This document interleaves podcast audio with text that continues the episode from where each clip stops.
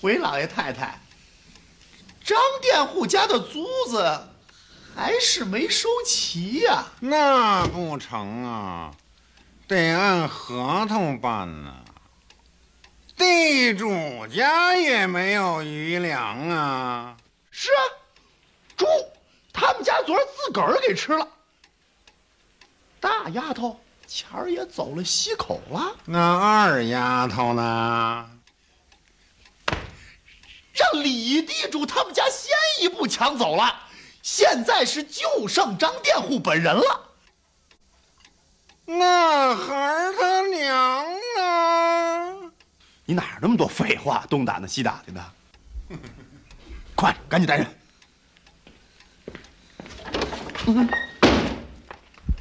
我就是张富贵。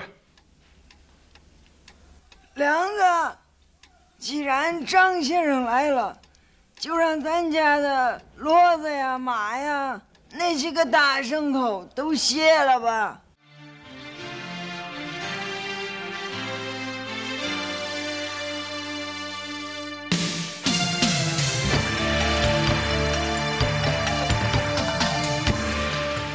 各位好，欢迎收听今天的世界无限大，我是主播李福浅。我是大饼，不是博士。大饼，你 你现在的你现在的气场极低，因为我才刚刚睡醒，是属于比较朦胧的状态。这种时候做电台的话，我觉得很容易套出真话来。很容易套出真话来。那么你就是说，你之前说的很多都是假话是吗？没有，之前说的是有经过修饰的话，一些场面话，一些官方话。这会儿的话就不需要任何的去修饰，清水出芙蓉啊，天然去天然标志。标志，OK。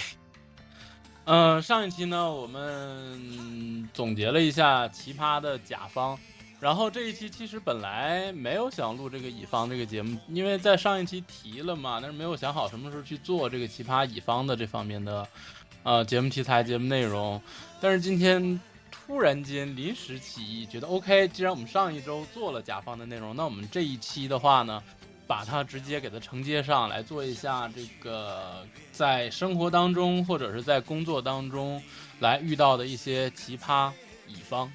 也没有是突然临时起意了。你也知道，我前几天去招标，然后因为去年一些不可抗力的因素，很多项目都往后顺延了。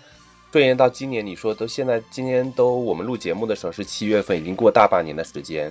那在我的工作角度上，有一些企业才开始做这种集中媒体的采购，然后集中采购等相应的。那这种时候就会遇到非常多的乙方，我已经郁闷了非常多天的时间了，呃，所以我我觉得这个现在根本不需要任何的台本，我都可以直接在那边吐槽讲一个多小时。然后就把今天这期节目做成一个情绪的宣泄口。啊，也不算，我觉得每一期节目都算情绪的宣泄口吧。是，每一期节目都是情绪宣泄口，我的天！就不管是情绪也好，或者是说算是一个总结也好吧。你比如看了一本书，听了一些歌，以前的方式可能是通过写写文字方面的，或者在社交媒体上发一些相应的内容，这种我认为也是一个发泄的渠道。那现在的话，有了播客跟电台之后，那平时更多思考的就是如何通过语言的转换，把自己的东西，然后再总结一下，再分享给听友们。平时都在思考的是如何拖更，如何水节目，如何割了这一期节目，如何那个预防被对方 PUA？如何 PUA 搭档是吧？对，如何 PUA 搭档，或者预防被 PUA，或者是反制搭档。他不痛他不痛快，我就痛快。然后大家最后大家一起都不痛快。对，OK，进入我们今天的主题，来我们讲一讲这个乙方。其实乙方这个概念在我们生活当中，我觉得比甲方还要大。啊哈，就是因为其实甲方的话，它还有一个所谓的控制权，或者是或者说是这个呃主导权吧是是提提供服务，啊嗯，这样的一个状态。但是乙方其实是一个购买方的这样的一个情况嘛。对你往大大的来说，你在工作的角度上，那只要是有项目上的合作，都有乙方。但是往小了说的话，我们现在，呃呃，往更大的说啊，比如说我们出去购买一些服务，去店里吃个饭，然后很多这种下单的 APP 都有评价等等，那我们就会行使自己乙方的权利给予评价，那这些都可以认为是乙方的。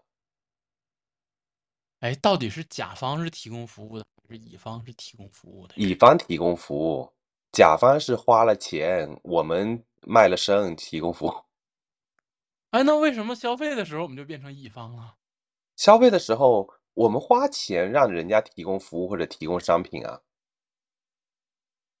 这个这个定义，这个定义是花钱的那一方是作为甲方，我是这么定义的。嗯，所以我们作为作为消费者的时候，我们不是花了钱吗？那你购买某项服务，比如理个发呀，或者出去吃个饭呀，这个都是我们花钱，那他们要提供相应的服务给我们。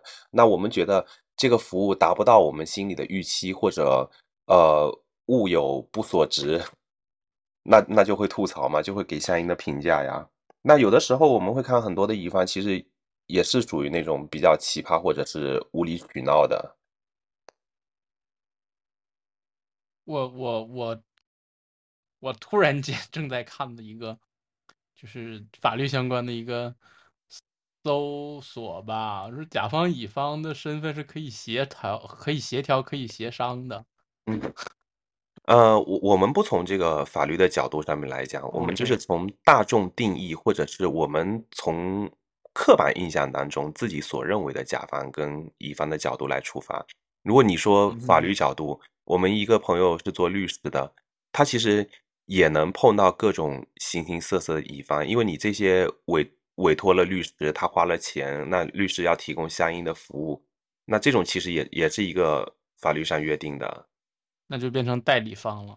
对，我我们只是现在从一个我们工作或者是生活中所常见的，或者大家认就是默认的一种一种范围里面出发。如果是要一个个字眼去抠的话，那这个就没有办法聊了，那纯属娱乐嘛。这个这个太复杂了，这个可能不在我们的知识领域之内，所以我们 就直接还是就谈一下在工作中、在生活中遇到的一些奇葩甲方吧，啊，奇葩奇奇葩乙方吧。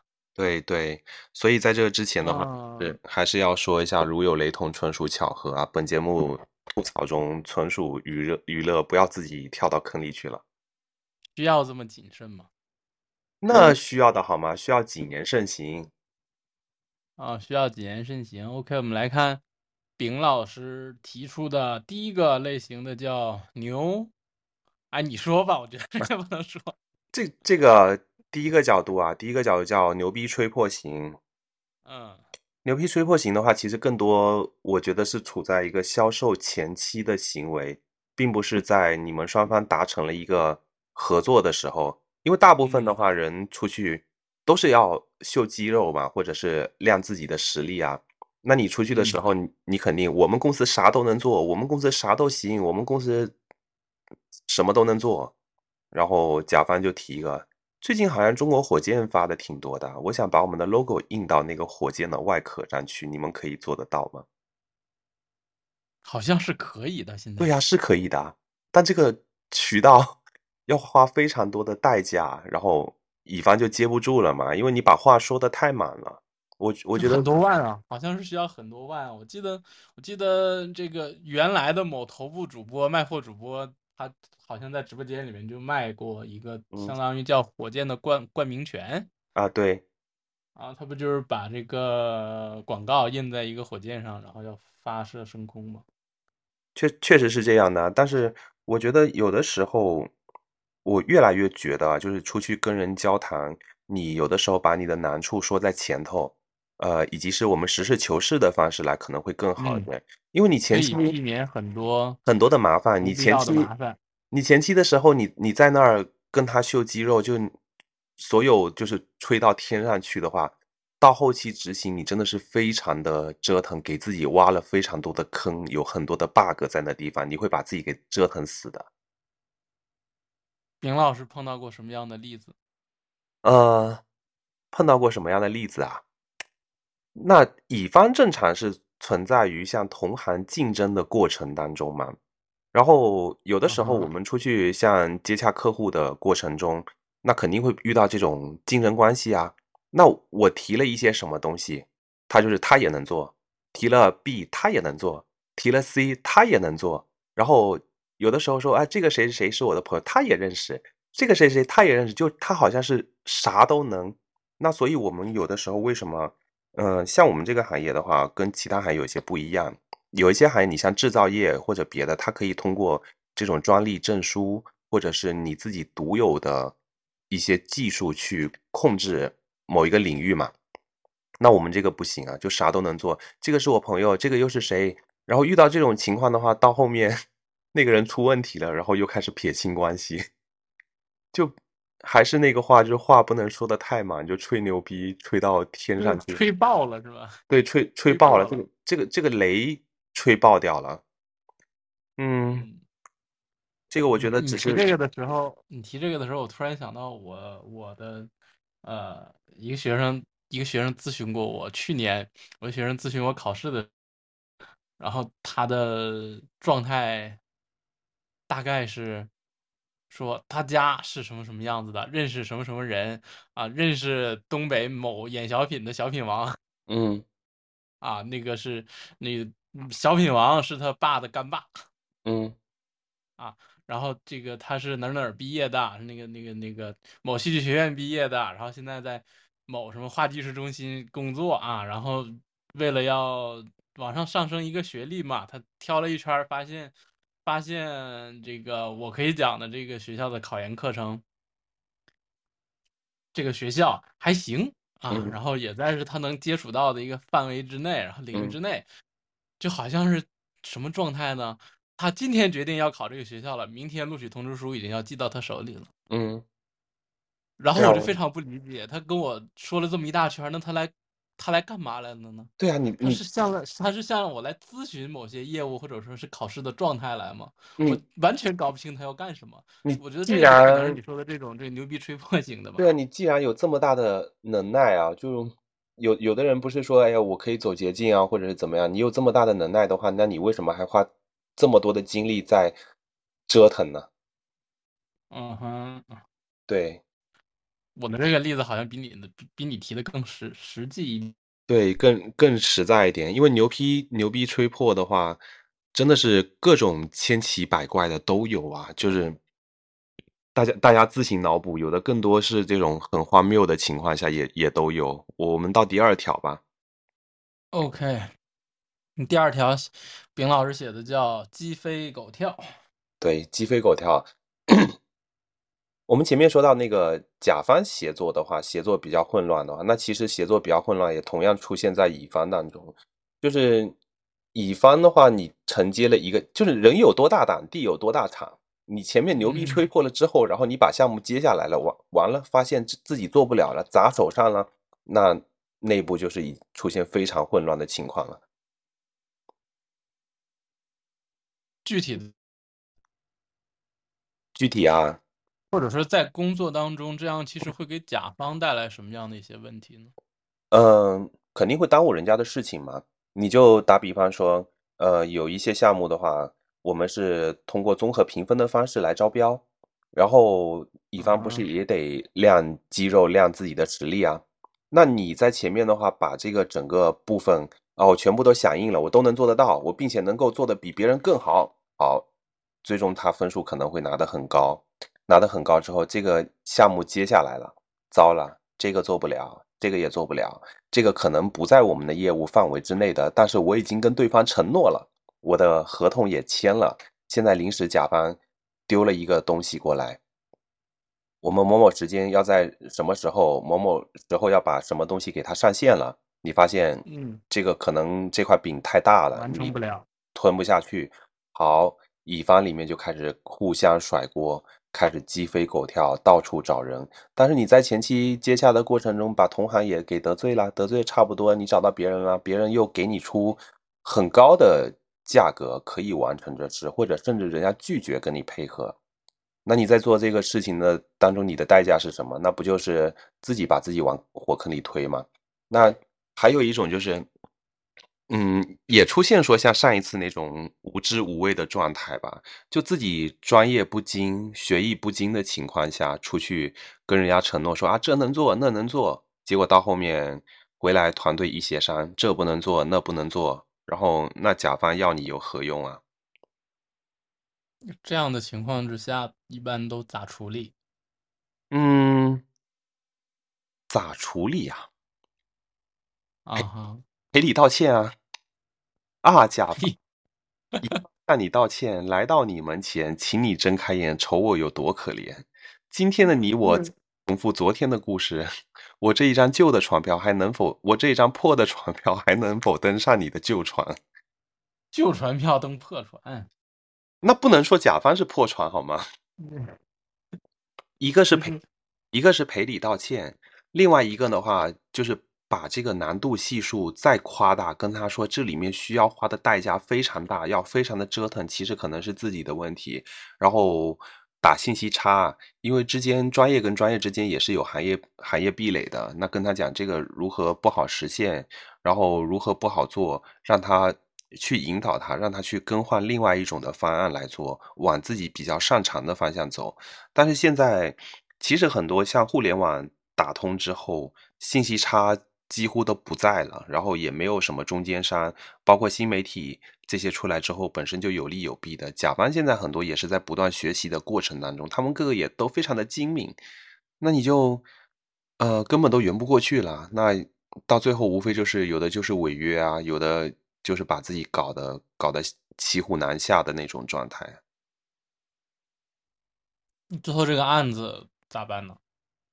案子啊，这里面时间，假设人家给你三个月的时间，三个月的时间之后，然后你耽误了两个月的时间，甲方只能病急乱投医出去找人。你像我最近接触一个一个项目，就是那个那个企业的话，他在八月份要去参加上海的一个展览，然后他们要拍一系列的跟产品相关的东西，就是放到这个嗯展、会上面去播，然后就遇到一个一个同行吧，他们其实是在五月份的时候还是四月份的时候就已经跟甲方接洽了，这个也能做，那个也能做，然后这个也 OK，那个也 OK，然后全部都做了。全部合同也都签了，签完之后中间折腾了两个月的时间，前几天甲方就是通过其他的关系，不知道怎么辗转同行的关系找到我们，然后过去一聊，我说这个不行，他这个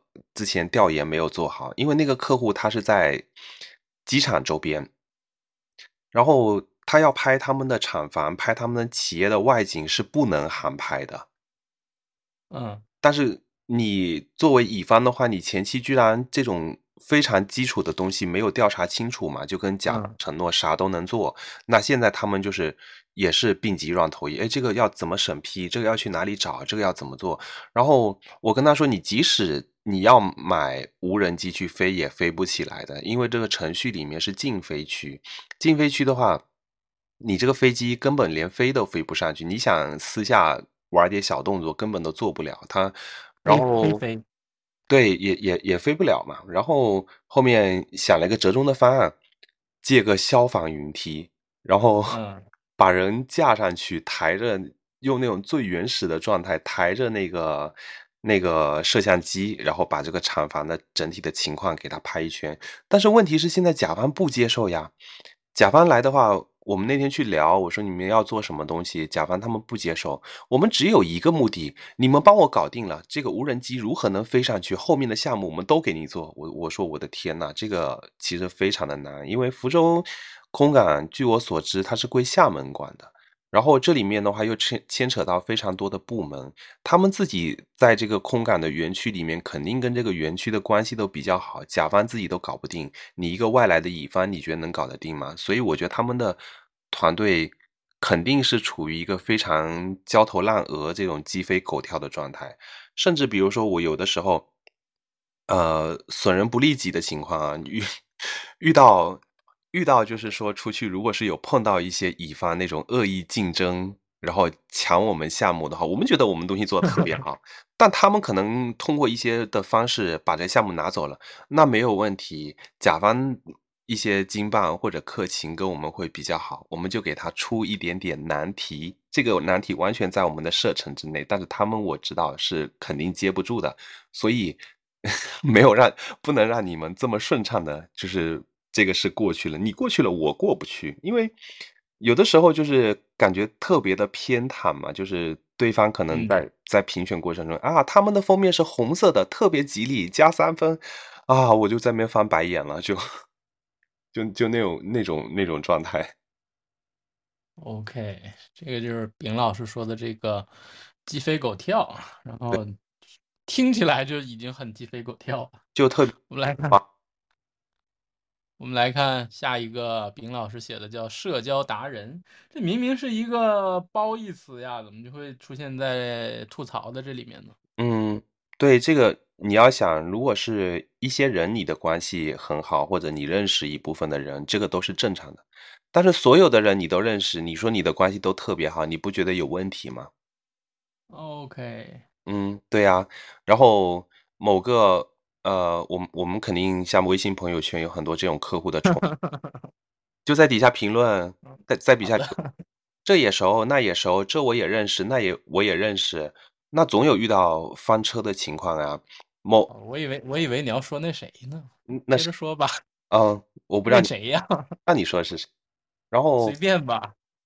比如说 A 跟 B 的关系刚好不好，但是他不知道呀。哎呀，那个 A 我也认识，我帮你引荐一下 B，结果就把 B 带到了 A 的面前。哎，你这个这个别瞎说，容易被人对号入座。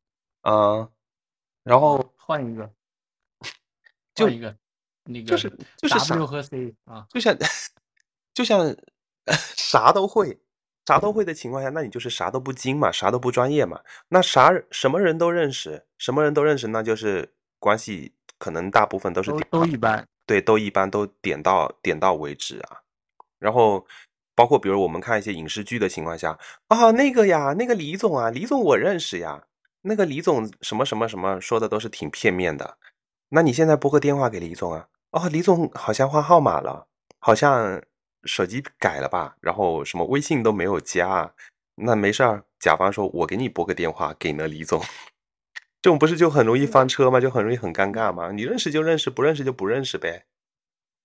这样的乙方在工作当中会出现啥问题呢？他其实是在靠自己的所谓的非常强的人脉来拿下案子吗？然后其其余。在工作过程当中对接的状态下也都不 OK 吗？嗯，如果是非常强的人脉拿下案子，就不存在我们说这种比较尴尬的情况。甚至我们不知道，有的为了避嫌，我们甚至不知道他们俩是好朋友或者是有交集的。我基本上说的这种都是属于那种半桶水的状态，就是可能肚子里没有什么墨，或者是自己本身专业性不是很强，他就必须通过这种人脉。或者是人际关系来获得别人的认可嘛，让他们觉得啊，我好像很受欢迎，我们的公司特别特别好，我们涉猎的非常广。你就像写一些案例那些东西，啥企业都做过，密密麻麻贴了一堆的 logo，那你这个根本一点重点都没有。问起一些产品，人家也不知道呀。我们判定你的这个方案做的比较好，然后，嗯。就是整个项目比较成功，也就是我们说的出圈的状态嘛。就是你聊这个公司，聊这个某某的作品、某某的东西，大家都是哦，是那个是你们做的啊。我觉得这种就是一个非常好的状态嘛。那这样的社交达人有没有一种履历造假的嫌疑？嗯，履历造假我就不知道，但基本上这种。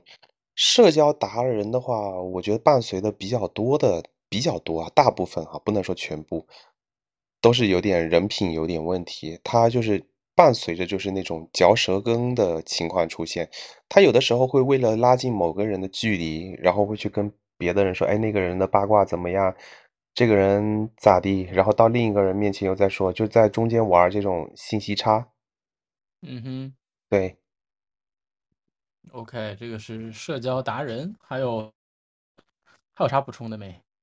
呃，目前没有什么补充的。OK，丙老师写的下一个叫戏，哎啊，被迫那个被害妄想，被害妄想症这种，就是大部分可能被甲方 PUA 多了，或者说之前有比较多失败的项目经验。那有了这些经验之后，他就会唯唯诺诺、小心翼翼，每做一步都要揣测一下。哎呀，我这么做，甲方会有什么那他？是怎么能拿下来的案子呀？嗯，那不一定是他拿案子啊，有的时候是团队协作，可能是他的团队的同事啊，或者其他人拿。他在执行的过程当中，他也是作为一个乙方的身份，他就被害妄想、唯唯诺诺。万一我这个东西出去之后，他要修改怎么办？万一我这东西出去之后，他被推翻了怎么办？然后万一甲方不给钱怎么办？万一甲方什么，那就变成了拖延症嘛。不敢把东西往外发，就一直在脑补各种不同的情境跟各种不同的场景。哎，那我我突然有个问题，嗯，可能是在在中间，然后才把它问出来。丙老师能给我们介绍一下，是作为甲方啊、作为乙方在招投标的过过程是什么呀？这个是一个你刚刚提到了，这这个是一个非常非常专业啊的事情，我们只能笼统有简略版的吗？对，有简略版，我们只能笼统的说一下。呃，啊几这个其实我们在后面也会说，有几种情况，我们正常来讲，甲方他会发一个包出来，发一个包，呃，挂网，挂网之后，他会告诉你，我这个标要招什么，是服务，是采购，是设备，是技术，是工程等等嗯不同类别的。然后这里面的话，他会画一个预算的区间，我们这个项目大概我们准备花多少钱做这个事情。那剩下的就是嗯乙方是去招标，招标你要先去报名，报名完了之后，你就根据甲方的标书里面的要求，你去制定你的标书跟响应它的服务内容嘛。然后你响应完之后，就会遇到一个开标的那个环节。那开标的环节的话，就是它会甲方会有一套它的评分标准。正常的话，我们比较喜欢的是这种综合评标法，就根据你的这个方案的情况、价格的情况、乙方的那个公司的商务的情况等等，进行一个综合的评定。对于我们这种小公司来说会比较有利的，因为如果是一旦你设了那种比较大的门槛，你一定要什么样大的公司，我们是毫无竞争力的。那还嗯还有会遇到一种，就是你在采购标的过程当中，它就是有一个最低中标原则，就是最低价。那这种就会出现非嗯常非常多的那个稀奇古怪的价格了，就是也就是我这周会觉得，哎呀，非常无语的一种状态。然后那所以其实刚才我的问题嗯是，你提到的这个这一条叫被害妄想，它其嗯实不是在招标的过程当中，而是在执行的过程当中。，对，招标过程当中，其实也会有被害妄想的这种情况出现了。你就比如说我们招标也会分标吧，它标书里面会有几个流标跟废标的这种要求，比方说你这个一定要扫描件要盖章放进去，或者是听听不懂什么流标废标，听不懂。流标废标，也就是说招标必须要满足三家公司才能够那个完完成这个流程嘛。那啊如果是你其中有一家的公司它是不符合这个要求的，那你就不满足三家啦。那相当于我连这个资格都没进。比如我我那我我我我我在有的再顶一下，但是 嗯，找个熟人顶一下。不是找个熟人顶一下的问题，你今天相当于你要去交考卷了。交考卷呢，考卷我们要分在文件袋里面，要提交上去。那在现场去拆这个三个文件袋，那你拆完之后，发现你突然间里面某一个选项没有按照甲方的要求来做，那这个就是作废掉了，明白这意思吧？怎么找人顶替？明白。然后另另外的话，就是被害妄想也会出现在招标的过程啊。我有的时候我自己被害妄想症，我在封装这种文件袋的时候，哎呀，我刚刚这个东西这一页盖章了没？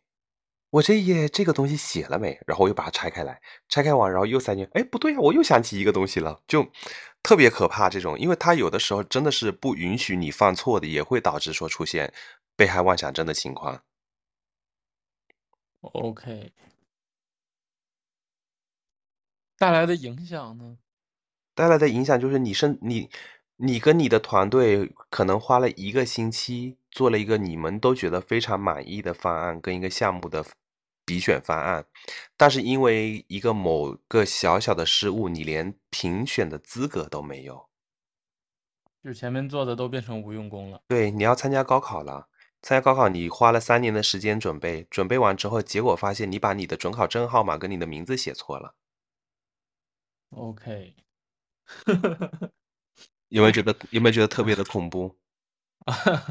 好，OK，我们来看下一个，丙老师写的叫“戏精上身戏精上身，呃，我们上一期提到甲方也有这种表演型人格，那其实乙方里面也嗯表演型人格的出现，就是在项目当中也会夹带私货呀。你拍某个广告的时候，哎，我能不能安排个角色给我呀？他他就自告奋勇的去了，然后呃，有一些就是像招标，呃，可能这种我我觉得是两面的哈。大家过去讲自己方案的时候，那你要让大家有一种沉浸感，或者是想比较出彩，他们会 cosplay 过去，就 打扮成某某的样子，然后还有一些就是那种像那种演讲型人格嘛。特别多，这种这种这种演讲型人格的公司特别多。你包括像前几年不”。哎，那是那乙方这样有这么强的表演欲，是是跟财政跟财务有省钱吗？呃，这不省钱吧？嗯，你你嗯，你刚才不是提到什么拍广告什么什么什么什么拍？拍广告是这样的哈，如果你啊，像碰到那种很多的家族企业或者是民营企业，他们要拍他们的产品或者是某些东西的时候，那正常来讲，我们会建议他你去找一个正儿八经的演员吧，或者是正儿八经的模特，因为他们比较专业，在拍的过程中不会把这个时间周期拉得非常的长。这你说的这不是甲方吗？嗯，然后有一些乙方。的表演型人格，对，乙方他，为了为了省钱，或者是某些形象比较好，那甲方他会夹带私货嘛，然后乙方为了省钱，或者哎呀这个演员请一天要档期多少钱，或者在，要不小张你上吧，要不小刘你上吧，然后结果你发现就是密密麻麻这里面全部都是塞乙方的人，那可能就是他某个项目经理他自己不好意思自己一个人上，把底下的人全部都赶到台上去了，他自己也会打扮的美美的出场，就。那你在执行的这个过程当中，你不是应该去管现场的事情吗？怎么又轮到你去表演了呢？就又环环相扣，跟前面讲的一样，又会出现这种鸡飞狗跳的这种情况。会不会被甲方看出来？呃，肯定会看得出来啊。接着还有就是有一些乙方，我觉得爹味特别的重，因为 你在接触这些项目的过程，或者是接触东西过程中，可能你对于专业来讲，呃，你懂得比比较多，但是特别喜欢出去说教吧，或者是特别喜欢，呃，碰到同行的时候会出去，哎呀，你这个思路是错的，你看上海、北京人家公司是怎么怎么地，怎么怎么样，然后你们要换一种思路，要什么什么，就各种这种感觉爹味特别重，我就听得特别的不舒服。不是，那这个又可以再单列出来一个了吗？这这这好为人师型吗？就是爹味十足嘛。但是这种只是私下私下的场合呀。那如果说从从这种表演型人格来说的话，他们就特别喜欢这种能够上台，然后在那边讲。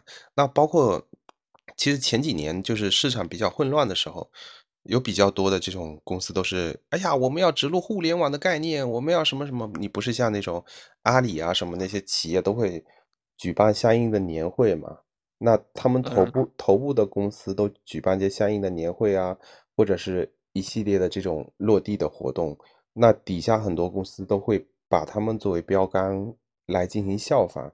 那这里面就很多，哎呀，我我也要上年会的台上去表演，然后什么什么，就我要来一个激情澎湃的演讲，大家觉得好，很好，掌声在哪里？哇，我的妈呀，我我坐在底下都抠出三室一厅来了。但是他们还说白了是没有一个很准确的自我自我认知，对自我评嗯价，就嗯，特别的想到了我家一个亲戚，嗯一个长辈亲戚，那他他那个呃，我唱歌跑调，我知道我自己唱歌跑调，嗯。他不知道自己唱歌跑调，而且嗯。乐在其中。啊，对对，你你像很多有的时候跟客户拉近距离，不是大家会组织团建嘛，然后或者是去什么 KTV 呀，那那个时候其实不是你的舞台，你应该是在这种比较松弛的场合里去拉近跟他的关系，跟他的距离的，他就会在台上拼命的切歌，拼命点歌，把这个办成他的个人演唱会啊！我想想我头皮都发麻。嗯哼，叫戏精上身。那在执行的过程当中出现的问题呢？那就会很容易打乱计划嘛。这个这个人明显就是一个不稳定因素呀，他很容易出问题的。你你像以前我还碰到一个也是去拜访乙方的时候，他说我一定要先去厕所冲个冲个头。我说你冲个头干嘛呢？然后他冲完之后也也不擦，就那种湿漉漉的。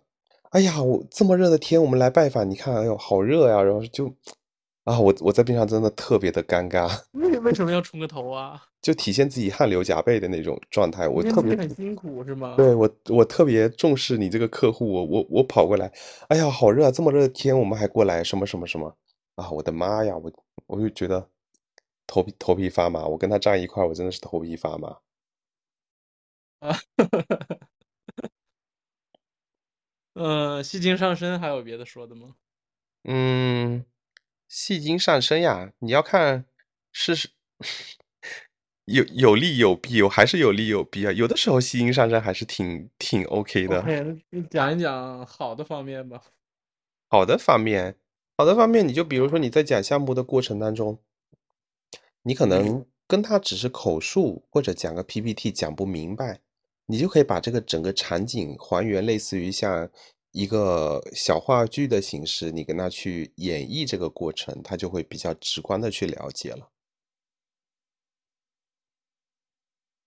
你现在是站在甲方的立场上在说这个事儿呢，还是乙方？我站在乙方的立场上来说啊，比如说我我跟你说，哎呀，这个活动我们要怎么做，然后中间的流程跟中间的环节要怎么来，这个东西，呃，给你一个纸纸质的东西，可能你看不明白，那我们就大家集体的把这个事情串一遍，我们相当于是以一个游客的身份或者以什么的身份，我们来全程走一遍，然后在中间我们再去找。你这个甲方存在什么问题，存在什么 bug，我们再去修复这个这个 bug。嗯嗯，大饼有一个有一个电影导演叫韩延，你知道吗？不知道。呃，送你一朵小红花。啊，知道。哎，是是不是？好像是。然后呢？这个这呃，先不提送你一朵小红花，他有个电影叫《动物世界》。啊，知道。啊，那个动物世界，李李某是吧？啊，李一峰没有事儿。啊，那个我之前看过一段他的物料，应该是他的宣传的物料。嗯，他的那个片头，他其实是重新拍电影的片头是重新重新拍的。嗯。然后当时导演韩延导演有非常好的想法，这个呃想要重新做一个片头，或者说单独再做一个这样的一个片头。嗯，然后当时制作公司是不给他钱的，是没有没有钱要给他的。嗯，没有钱要给他之后，呃，他当时是就是用手机和很小的模型，就有什么东西代替之后，模型用手机拍了一段，把他整个的这个思路呈现出来的。嗯，没有说在在自己先，假如说自己垫个多少钱啊，垫个几万、十几万啊，就为了做这么一个十多秒、一十一分钟不到的这样的一个片头，他就是用手机拍了一个模拟模型的这样的一个状态，然后就拿去给这个做一个沙盘。OK，对，差不多做一个沙盘，然后他是这样。做了一个小的模型，然后给了拼给那投资方一看，投资方当时决定就是把这个钱就给他了。我觉得这个可能多少有一点相呼应的地方吧，就是我用一个小的事情来给他，呃，来把他这个呃呈现效果先给大家看到的这样的一个情况。对你把这个结果结果呈现在他眼前，他就比较直观了嘛。嗯，韩延导演除了那个。呃，动物世界刚才说的没有问题，送你一朵小红花是他的，嗯，然后再之前的滚蛋吧肿瘤君也是他的，嗯，并且他现在的一个电影叫，呃，我爱你啊，这个倪大红他们演的，这个倪大红、叶童是吗？对，梁家辉叶童他们，嗯，嗯。正在上映映上映当中好像。嗯听说票房不太好。但是评分非常高啊，那啊因为它的这个整个的系列，它是和小红花还有那个肿瘤君应该算是一个系列的吧，就关注人文相关的东西。嗯，嗯，哦，说偏了啊，这个这个表演型表演型人格的戏精上身这一段，应该是正面反面基本上都提到了。对，我们来看下一个叫没事儿找事儿。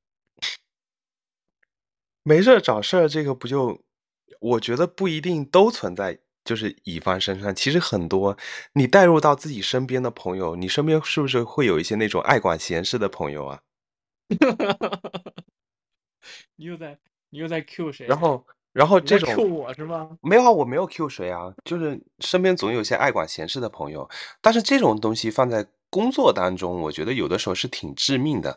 我们合同包里明明约好一二三四五六七，那没有问题呀、但是他会瞎提很多的意见出来，哎，我们可以这么做，我们可以那么做，那成本不可控不说，很多事情就很折腾呀。然后有的为了那种献殷勤，帮什么客户接小孩儿啊，什么各种，就我们在电视剧的桥段里都能看得到。但有的时候还是要把握好一个分寸吧，就你啥都要管，那不是把把自己给折腾死吗？只有累死的牛，没有耕坏的地啊。但是很多时候是不得已的呀。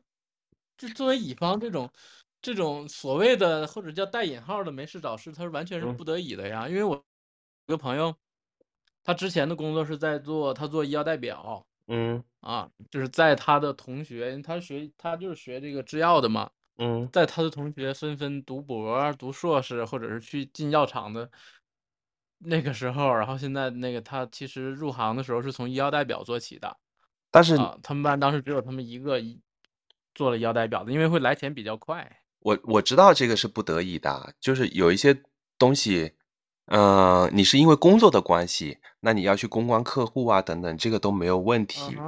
我是说有有有的是那种特别来事儿的，就是有的跟你没有任何关系，或者是工作当中也没有任何关系，你要自己往上凑，然后会给甲方提很多这种东西，然后甲方一拍脑门儿啊，这个不错，那你们就安排吧，那不是坑自己团队的人吗？嗯，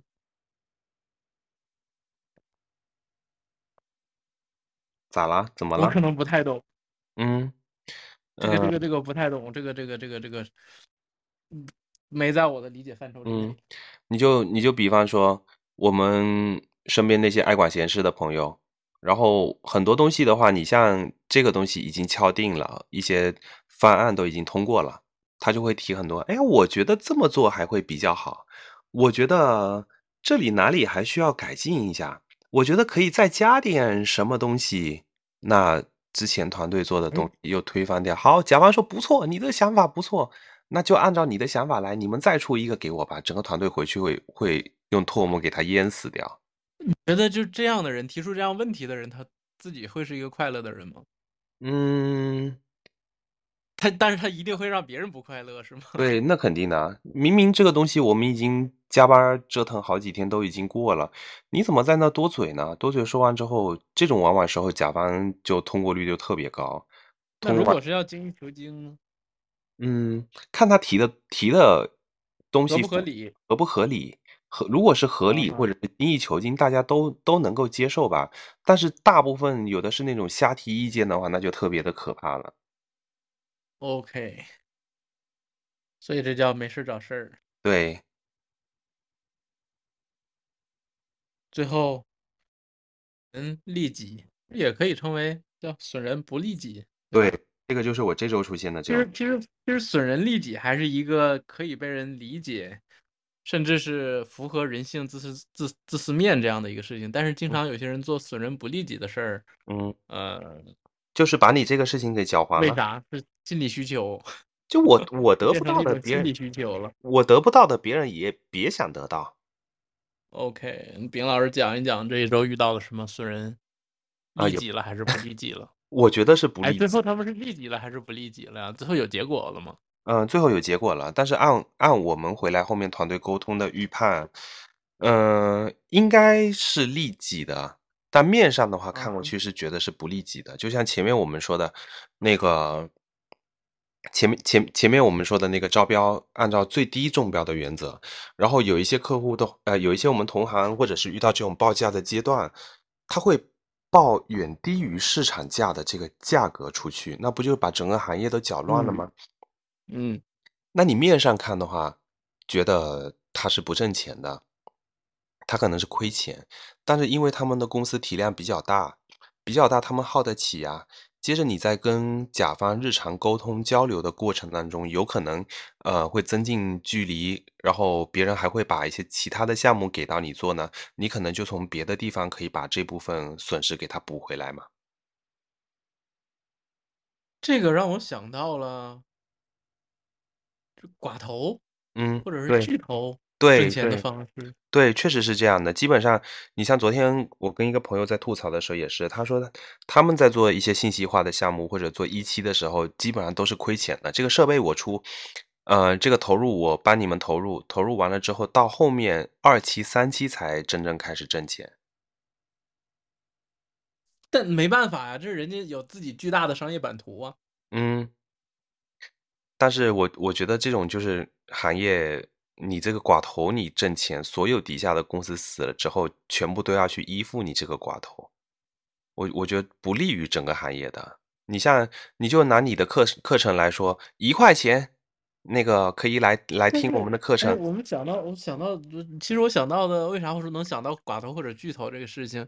嗯一个非常鲜明的例子就是可可口可乐和百事可乐这两家公司，嗯他们其实在进入到国内的时候，从这个八十年代末九十年代初，大规模的大批量的进入国内的时候，它其实干掉了非常多的饮料的地的国内的那个那个汽水汽水厂。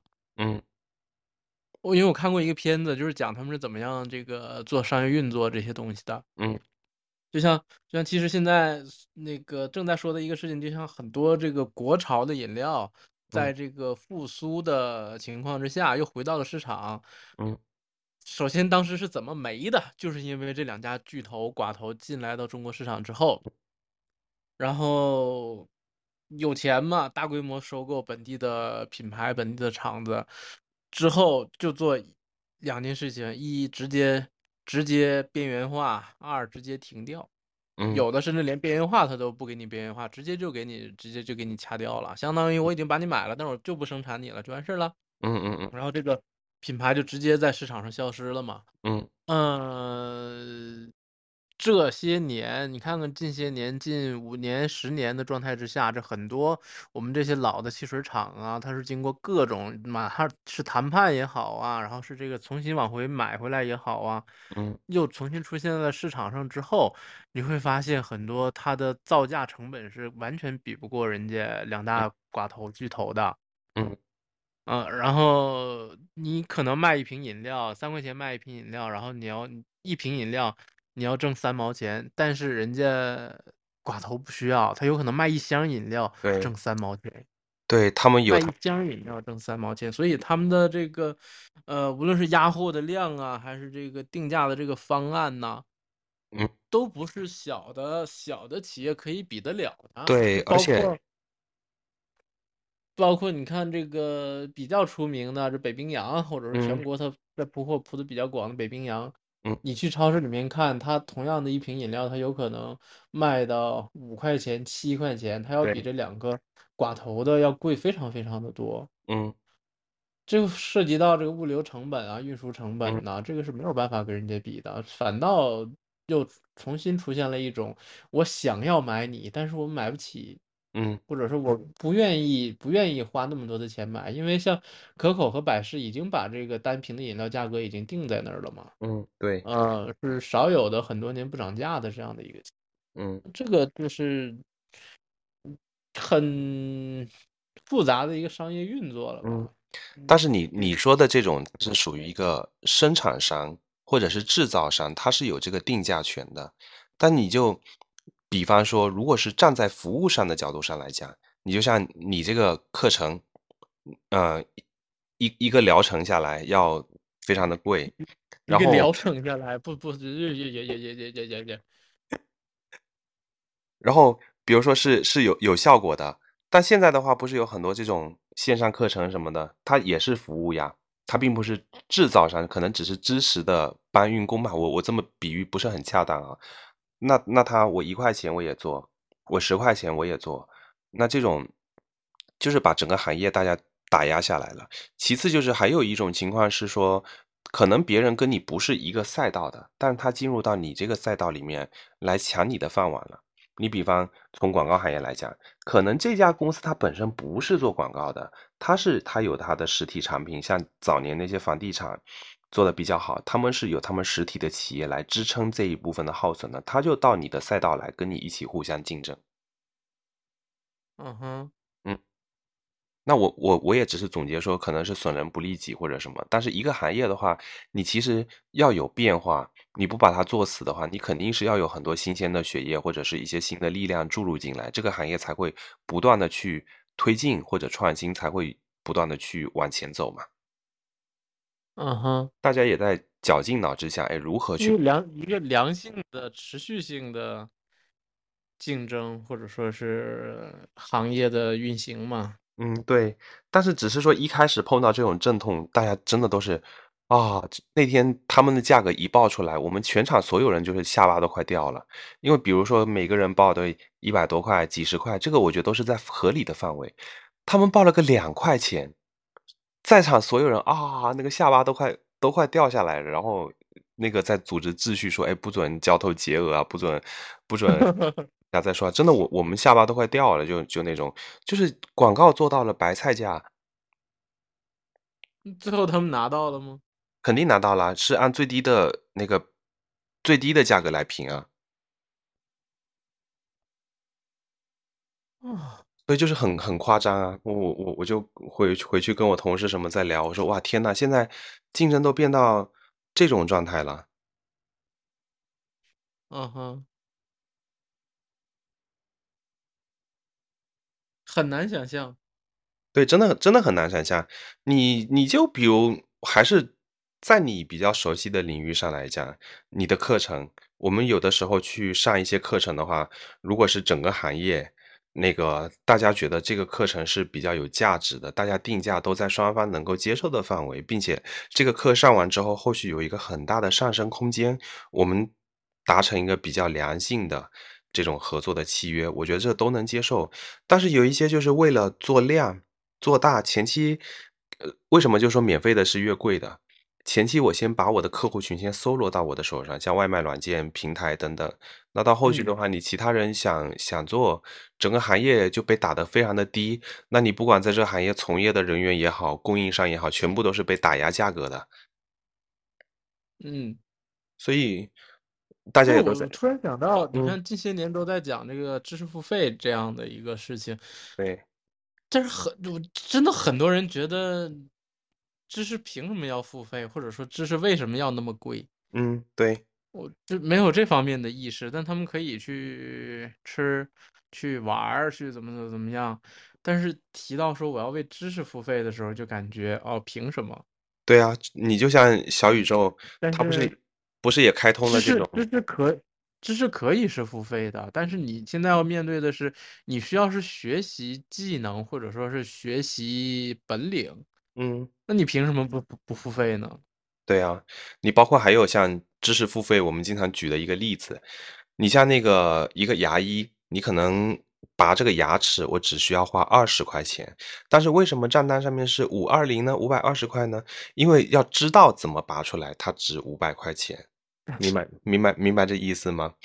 然后但是我听过听过牙医吐槽说这嗯。个那个那个做牙冠嘛，做做牙冠烤瓷牙冠，嗯。呃，进口的材料费非常贵的，因为嗯。可能是有这个各各种原因啊，它材料费是特别贵的，一颗烤瓷牙冠是得五千多块钱，嗯。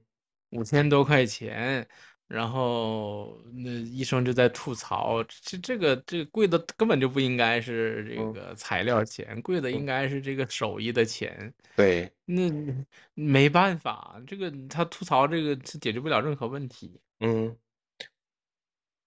所以你就像刚刚我想说，你像小宇宙上，大部分都是免费的节目，视频网站提供的都是免费的服务。小宇宙一旦节目开始收费，要办会员，要办这，要办那儿，然后再给很多的这种粉丝的福利，大家才愿意为这笔钱投入。然后你像视频网站，其实很多人，哎呀，视频网站为什么还要有广告呢？他们在购买版权、在制作的过程中也是有开销的，那肯定是我们在提供免费的优质的视频的同时，那你肯定也要接受一下广告嘛。但是人家养了很多年啊，免费养了你很多年。对对，把你这个消费的习惯跟这个行为的习惯给你培养上来了。嗯哼，操，免费养了很多年，哦，但是最近最近几年吃相可能有一点过于奇怪了，奇怪到难看了嘛。对，超前点播、提前点播、最最后点播，嗯，哎，然后 还有状态就是那个，呃，一个反向吐槽，就是说，呃，我是会，我都是会员了，你凭什么不让我看广告？有有的会员还能看得到广告呢，专门针对会员定制的广告。消费行为表示能够买起会员的收入大概在什么什么什么之类。那这部分的人他是有购买力的，那有购买力的话，我们推给他的广告是更有效果的。你有什么会员啊？啊，我你有什么会员啊？我有各大会员啊，出去什么餐馆要不要注册个会员啊？好注册。然后以前的 以前都是各种卡，现在现在还好都在手机上，也不知道自己有哪些会员。就会员的含金付费的呢？会员的含金量也越变越低了。付费会员呢？付费的会员我有苹果音乐包月会员，没了。还有的网易云音乐。嗯，之前？我也不记得了，之前买的是一年的时间，超过一百了吗？应该是有吧。然后他这个会员现在还分什么三六九等，什么你想听这高清版的是一那有一一个，什么黑胶的又是一个，嗯，你像视频什么蓝光的又算一个，哎呀，各种商业手段好，我一会儿告诉你一个省钱的方法。啊。好的，没有问题。网盘吗？呃，不是，不是，不是，不是，不是。好，今天我们讲的这个吐槽乙方的这个话题啊，丙老师就给我列了这么七条，对啊，我们上次不是还有甲方的那为了对仗有公，我们也列了乙方的七宗罪。嗯、还是要有强没有啥补充的？嗯，还是要强调一下，这个只是个人娱乐或者是私人调侃的一种方式，如有雷同，纯属巧合，并不针对 个人，也不针对没事儿，没事儿，人家也没咋听明白我们在吐槽啥。啊，不容不容放肆也放肆多回了，也不差这一回，是吧？嗯哼，目前没啥没啥需要补充的。如果大家有什么想听的话题，或者是想跟我们讨论的一些主题，也欢迎大家没有。也欢迎你这种奇葩乙方，你知道吗？老在拆我的台。大家没有。如如果有什么想听的话题，或者是想跟我们讨论的，我们现在有小红书的平台，搜索“世界无限大”。现在我们的节目同步在苹果播客、小宇宙、QQ 音乐、喜马拉雅上线，大家可以找自己比较喜欢的平台来进行订阅收听，点击小铃铛，我们在节目上线的时候，你就会第一时间收到我们的推送跟通知。嗯，感谢您收听今天的节目，我是李富浅，我是大饼，不是博士，我们下期再会。我们下期再会。